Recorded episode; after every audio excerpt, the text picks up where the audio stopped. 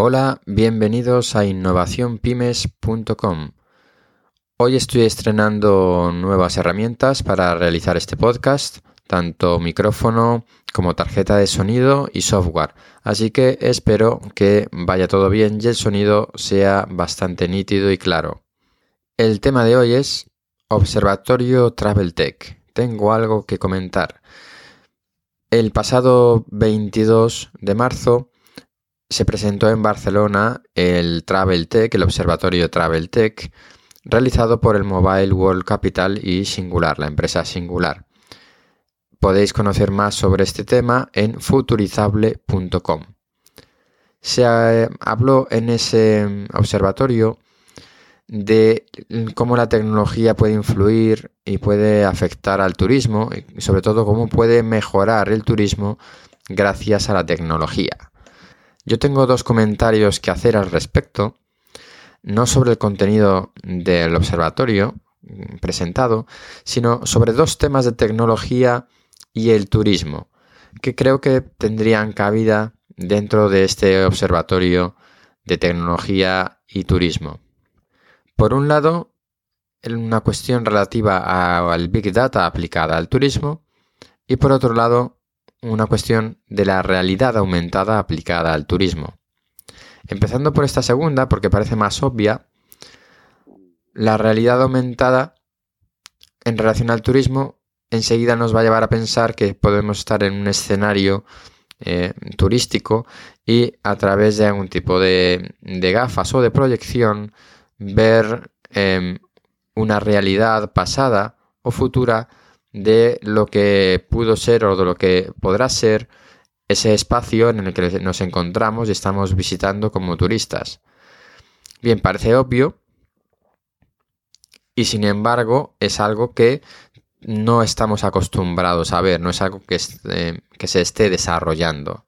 Creo que la realidad aumentada puede ser un objetivo muy importante en el turismo para recrear la vida o la forma de construcción, las costumbres de otras épocas, así como acontecimientos científicos relevantes de la historia. Es decir, no se trata de visitar el Coliseo romano y ponerse unas gafas y verlo completamente reconstruido y tal como era en el original. Realmente eso aporta poco valor, porque el monumento tiene la suficiente categoría, la suficiente entidad como para eh, tener eh, ser suficientemente atractivo tal como es, sin necesidad de que nos lo eh, reconstruyan virtualmente y verlo, mm, ver una construcción completa solapada a, a los restos que quedan hoy en día. Realmente eso no creo que aporte demasiado.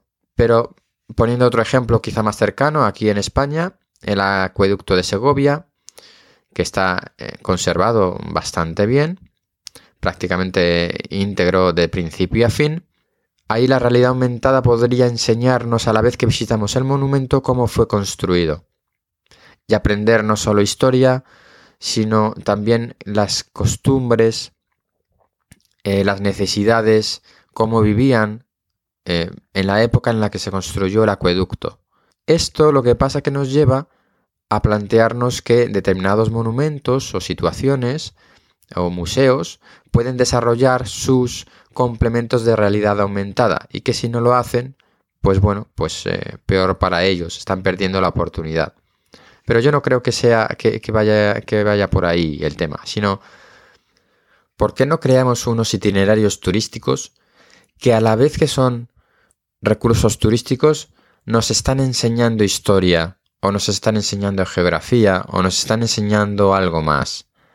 Nos están enseñando tecnología o ciencia. Es decir, creo que la realidad aumentada aplicada al turismo puede convertir el turismo en algo más allá del turismo, en algo formativo y que puede tener un atractivo muy interesante, no solo desde el punto de vista turístico, sino desde el punto de vista educativo. El segundo comentario que yo tenía en relación al Observatorio Travel Tech, en realidad en relación a la tecnología aplicada al turismo, es con el Big Data.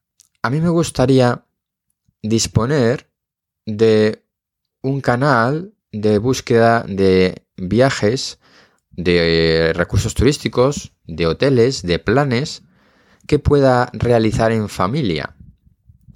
En familia significa, pues, con mis hijos. En este caso, yo tengo un hijo.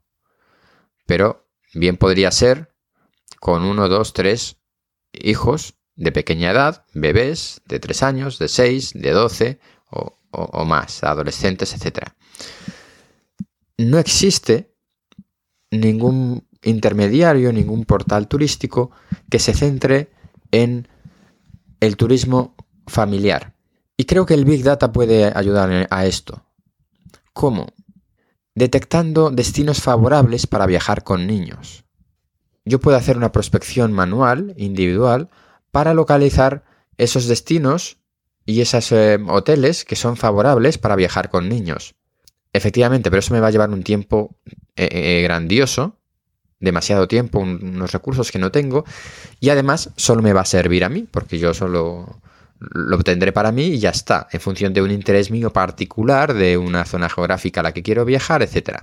Sin embargo, eh, cadenas de hoteles o intermediarios de reservas de hoteles sí que pueden hacer un análisis de, a través del Big Data de las reservas históricas que se han realizado en sus sistemas de manera que pueden analizar las reservas recurrentes por un mismo titular en las que después de la primera visita, las siguientes reservas o alguna de las siguientes reservas iban acompañadas de niños.